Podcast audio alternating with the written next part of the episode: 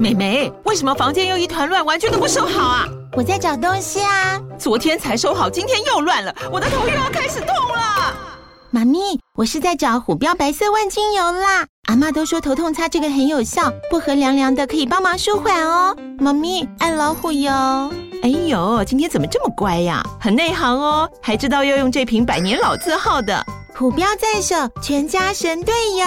全台各大药局、屈臣氏、康氏美皆有贩售。贵属城自治地零一五七零二号，北市卫药广自治地一一三零四零二三四号。使用前请详阅说明书、请及注意事项。人手一杯手摇饮，几乎是台湾的日常街景。真奶更是台湾之光。台湾茶产业自从清朝开港通商之后，成为重要的外销经济作物。一九八零年代，茶产业转为内需，加上泡沫红茶店的出现，饮料封口机的发明，台湾手摇饮进入蓬勃发展的时期。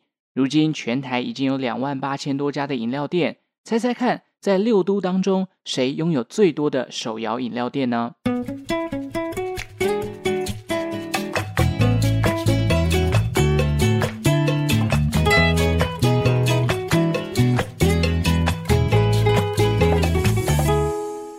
生活周遭的历史大小事，欢迎收听周报时光机，我是主持人派翠克。这礼拜感谢台南某听众的抖内哦，感谢派翠克辛苦整理资料与分享给大家，让我们长知识，辛苦了。上周末我收到了这个玩书趣工作室的邀请，去看了一出儿童剧，叫做《爸爸的白书套》。简单来跟大家简介一下这出剧到底在演什么。这出剧的主角呢，就是爸爸。那因为爸爸他在离开人世之后啊，有一次女儿在整理爸爸的书房的时候，找到了爸爸在世时的日记。观众呢就会随着女儿阅读日记的过程，一同揭开父亲过往的遭遇以及心情的转换。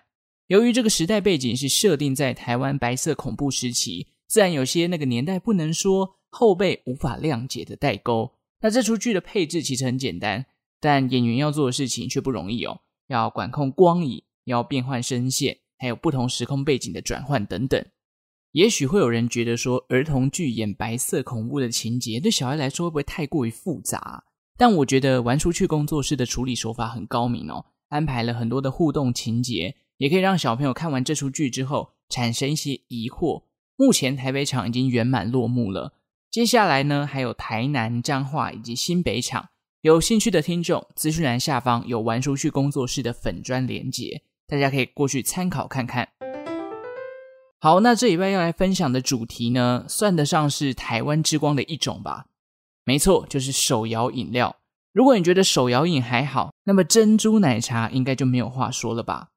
美国 CNN 曾经有一篇文章的标题哦，以台湾最受欢迎的饮料来形容珍奶，甚至呢还出过了一篇专题，专门来报道珍奶的起源。那我也还记得哦，之前这个呃本频道的一个听众叫 Nancy，甚至还来私讯我哪一家珍珠奶茶比较厉害，因为他好像是生活在美国嘛。Shout out to Nancy，好不好？不知道你还有没有在收听周报时光机呢？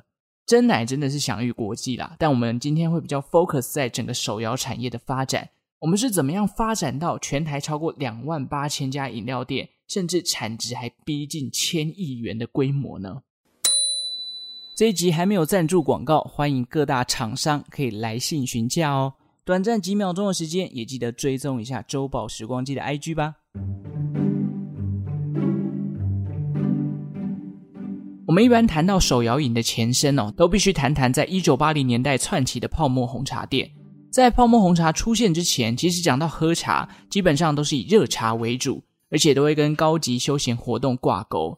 我们现在一般是说喝茶。但那时候会把它视为是品茶，光是“品”这个字就可以感受到那个时代对于茶叶那种珍惜、爱戴，然后享受的感觉。台湾的茶产业大概是在清朝时期开始蓬勃发展的，尤其在开港通商之后，茶、糖、樟脑更是成为了台湾重要的外销经济作物。不过，茶叶外销的荣景。大约在一九七零年代中后期到一九八零年代就开始出现转变了。原因在于啊，台湾经济起飞，台币变强了，渐渐不利于出口。加上工业化转型，人力成本越来越贵，茶产业的毛利不如以往，卖到国外的价格呢，比起东南亚国家贵了不少，也就相对的失去了竞争力。当然呢，有些走向精致茶路线的例外啦。但反而是因为这个经济变好哦，台湾人的生活条件开始改善。以前喝茶把它视为是一种品茶的高级休闲活动，越来越多人负担得起，因此茶叶从主打外销，慢慢转变成内需了。直到现在，台湾自产的茶叶啊，已经完全 cover 不了台湾人的需求哦。根据台湾区制茶工业同业公会的统计，二零二二年我们的进口茶叶就逼近了三万公吨，而台湾二零二二年自己产的茶大约是一点四万公吨。其中呢，又有八千公吨左右是外销。稍微算了一下，等于台湾一年要喝掉三点六万公吨的茶叶。这其中应该有很大一部分都是手摇饮料店的贡献哦。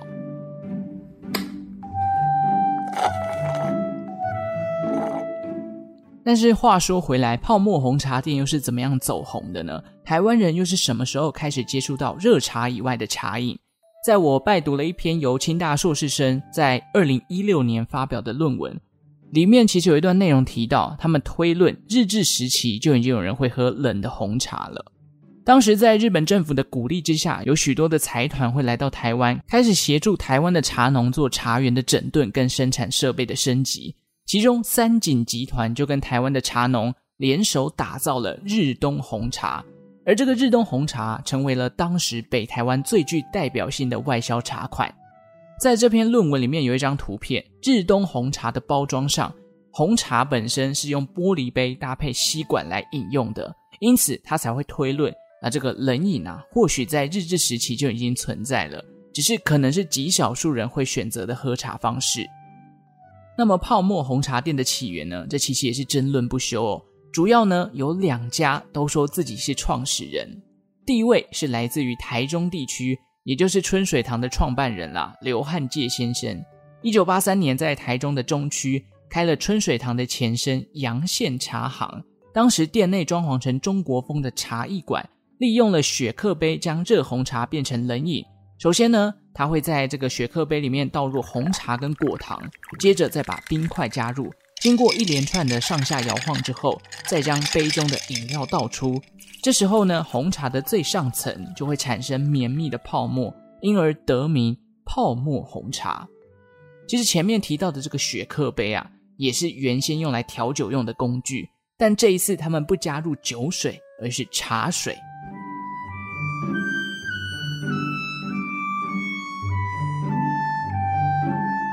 那么另外一家又是谁呢？是位在台南府城的双泉红茶。根据双泉红茶官网的说法哦，他们早在日治时期就研发出了泡沫红茶的概念了。创办人叫做张番薯。这个张番薯先生呢，据说在日治时期是担任居酒屋的调酒师。那在台湾光复之后，他将之前的调酒工具拿来调配茶饮，并且在台南的巷口卖起了现冲的红茶。后来在这个张藩薯先生退休之后，他将他的茶饮事业传承给了他的亲戚许天旺，并且在一九九六年正式登记为双泉茶行。而所谓的双泉，其实指的是安全以及周全，也算是跟客人挂保证，他们家的泡沫红茶品质没有问题。那这个阳羡茶行，也就是春水堂啊，除了发明泡沫红茶以外，他们也在冷饮当中加入了奶精，同时放入粉圆。变成我们现在所熟知的珍珠奶茶，但是真奶一样也有两派的论战哦，甚至当初还闹上法庭过。春水堂说自己是真奶的创始人，台南的翰林茶馆也说真奶是他们发明的。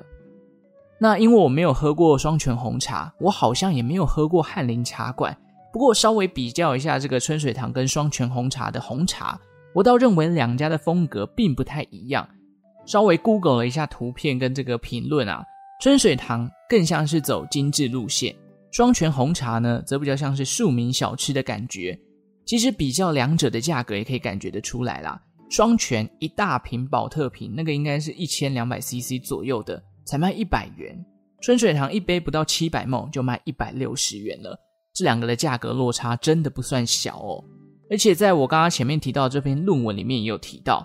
姑且不论是谁发明了泡沫红茶，这个春水堂的刘汉介先生啊，由于他从小呢就受到父亲的启蒙，开始学习茶道，因此对于泡茶、品茶都有所研究。而这个张番薯先生以及许天旺先生的双泉红茶，比较偏向于我们现在所熟知的古早味红茶风格。论文当中有提到，这个春水堂跟一般的古早味红茶，在茶叶的选择以及冲泡的方式都不尽相同，甚至古早味红茶还会加入少许的决明子。那决明子据说本身有一些类似咖啡的香气，可以提振整体古早味红茶的风味，但加多了反而会苦涩哦。因此，有些古早味红茶，不知道大家有没有喝过，真的喝起来很可怕，要不是死甜，要不就是有点苦，大概就是那个比例没有抓对啦。但是话说回来，真的也就不要纠结到底是谁发明泡沫红茶、珍珠奶茶是谁创建的，毕竟这两项产品到现在都已经是台湾之光了。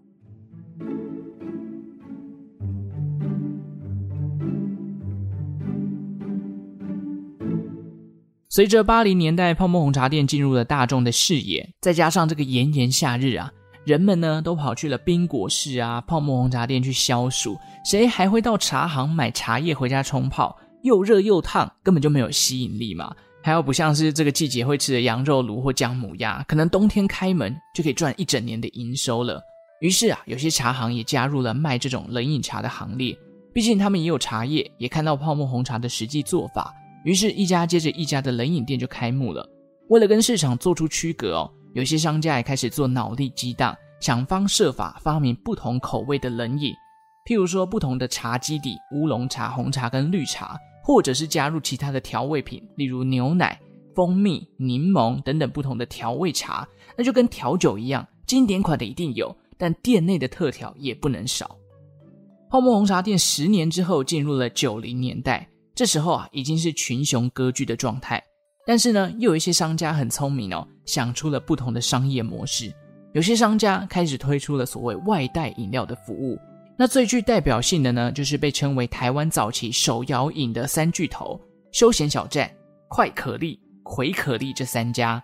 那他们呢，最早出现的啊，是这个一九九二年设立在东海商圈的休闲小站，有两位当时三十出头的年轻人。傅信清以及郭文和先生携手创办的品牌。据说这两位创办人呢，之前是在广告公司工作哦。那因为接触到了很多不同餐饮业的客户，有了想要创业的念头，于是两人就在这个东海商圈开了一家主打外带的泡沫红茶店。至于为什么是主打外带，毕竟两位创办人当时啊，这个资本不够雄厚，还是年轻人嘛，没有办法打造大的店面给客人内用。索性，他们干脆一切从简，把成本压低。然而，泡沫红茶产业已经一堆人在分食了。两人为了突围啊，选择在用水品质上标榜饮用了美国净水器设备滤过的水。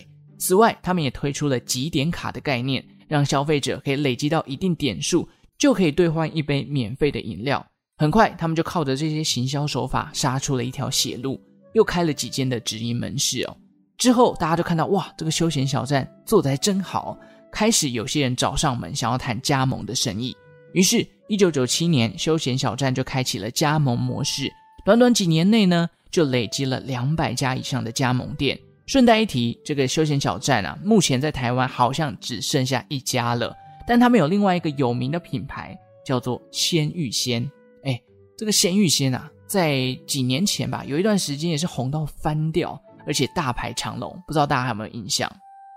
我记得有一段时间大家很疯吃藕泥，然后那时候鲜芋仙就非常多人在买。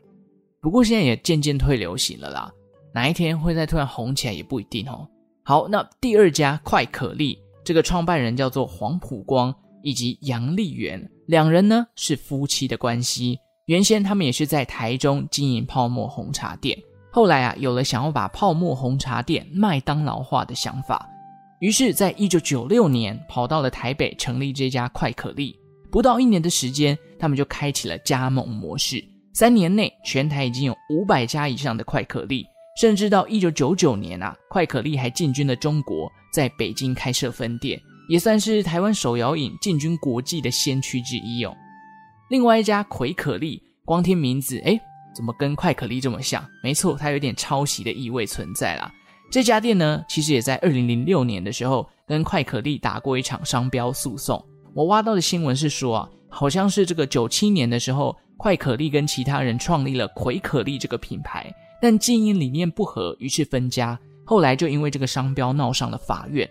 那最终的审判结果啊，是快可力胜诉。好，这三家台湾早期的手摇饮三巨头，老实说，我都没什么印象，因为直到一九九九年好了，我也不到五岁啊，五岁的小朋友喝什么手摇饮啊？所以我的童年真的对这些都比较没有印象。反倒是后来我国中还国小，嗯、呃，因为我家里附近开了一家杯乐。那杯乐应该也是大家有印象的，也算是老牌的哦，因为它是一九九六年成立的，而且呢也是来自台中。天哪，我觉得这样回味了一下，怎么那么多手摇饮始祖店都是从台中起家的？看来台中才是真正的手摇之都吧？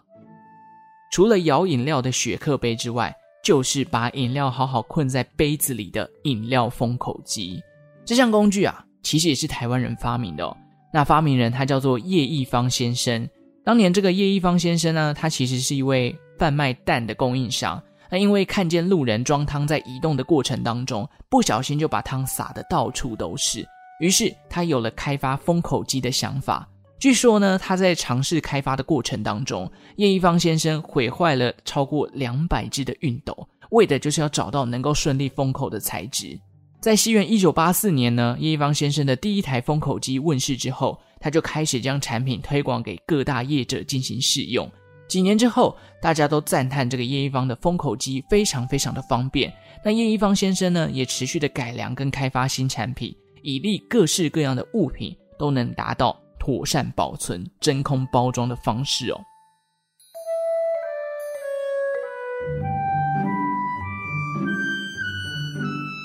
所以从泡沫红茶店到这个外带式的手摇饮，再到饮料封口机这一系列，再加上加盟，所以整个台湾的手摇饮料店产业就蓬勃的发展。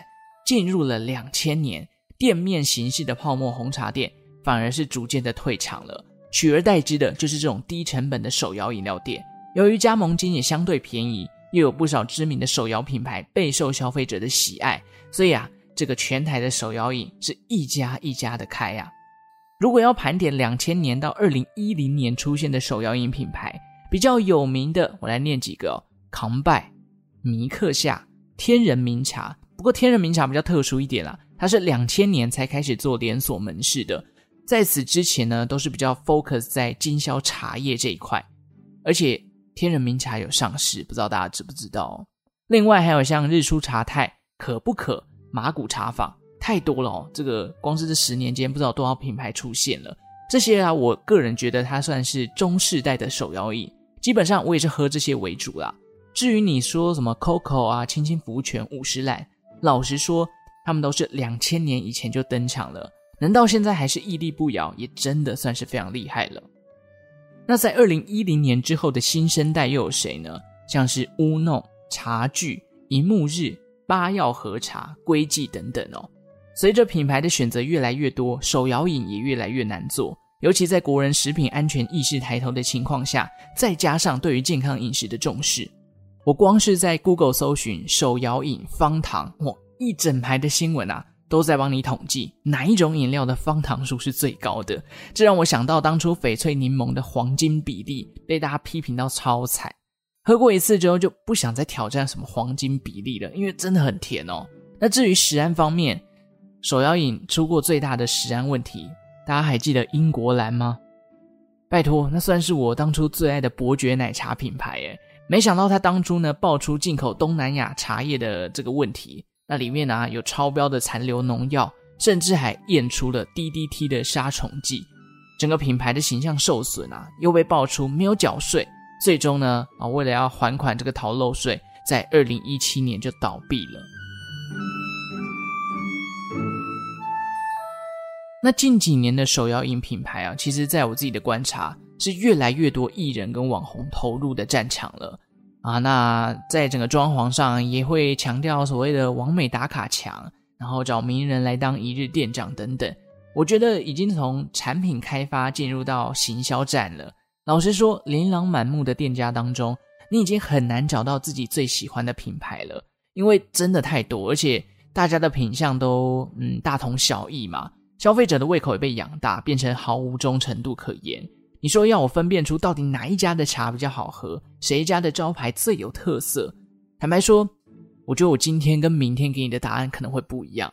不过比较大宗的，譬如说讲到奶，你就会想到米克夏；讲到乌龙，你可能会想到德政；那和风茶，你就会想到八曜和茶嘛。那果茶类的，你可能会想到麻古或者是 Mr. Wish。这大概就是比较大型的一些呃品相跟分类方向。当然，这当中还有很多很多的这个店家，他可能还没有那么明显的主打特性，但整体搞不好都很好喝。例如说，我觉得乌弄就很不错，我很喜欢它的冬片跟它的多多绿。这是我自己的私心啊，因为我觉得今天找十个人来，然后问大家各自喜欢的手摇饮品牌，我觉得十个人可能会有五六个答案以上。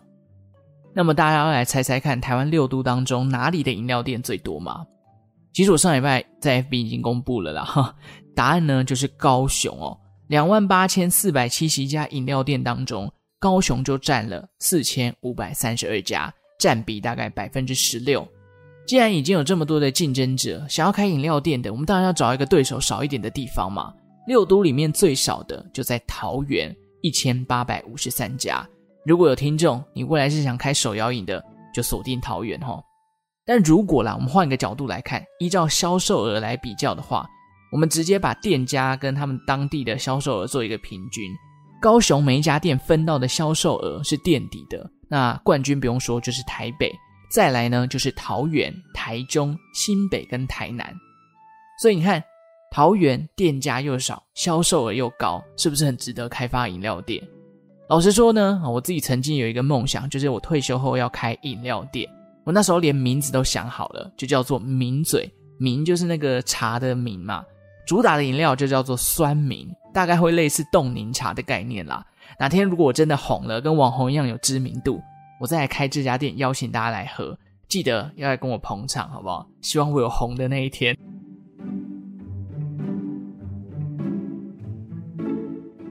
OK，这一集的内容算是比较多一点啊，因为每个阶段都有很多的故事可以分享。其实不同时期流行的饮品也都不同哦。从最早期的泡沫红茶到珍奶，也流行过像多多绿、翡翠柠檬、黑糖珍珠鲜奶、杨枝甘露，啊渐层系饮料等等。至于现在你说流行什么，呃，我不知道，因为我现在都喝原味茶了啊，年纪已经大了，这个太甜的饮料我负担不起哦。再加上现在的饮料真的越来越贵，像什么芝芝葡萄什么都八九十、九十五块以上。刚好这一集最后，我想来做一个投票。你觉得一杯手摇饮如果超过了多少钱，你就不会买了？你觉得太贵？我个人的上限呢是七十元。好、超过七十元，就算它看起来再好喝、再厉害，我都不会点，除非是主管请客了，那另当别论哦。我记得我第一次喝杨枝甘露这项手摇的时候，就是公司的主管请客的。不得不说，杨枝甘露还真的很好喝哦。好了，欢迎大家来投票！也可以跟我推荐你心目中最值得尝试的手摇饮料店。最后呢，来念几个时空旅人的回馈吧。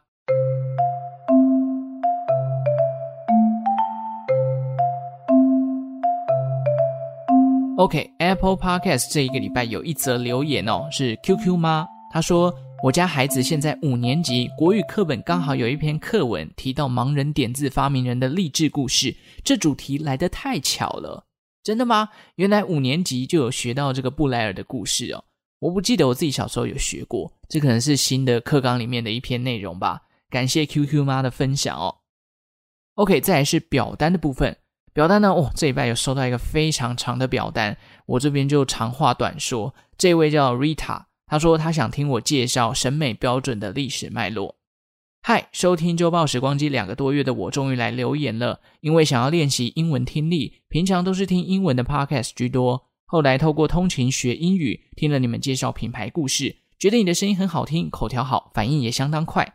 你与郑老师合作的内容都很有趣，很喜欢你们制作的企划。周报时光机是我唯一持续收听的非英语频道，真的很喜欢你提供的内容。希望你这份热爱历史以及分享的心还能继续维持。我会一直收听下去的，加油！哇，我已经省略掉大概三分之一的文字量了，非常非常谢谢 Rita。看到这种长篇的表单回馈，都会让人家非常感动。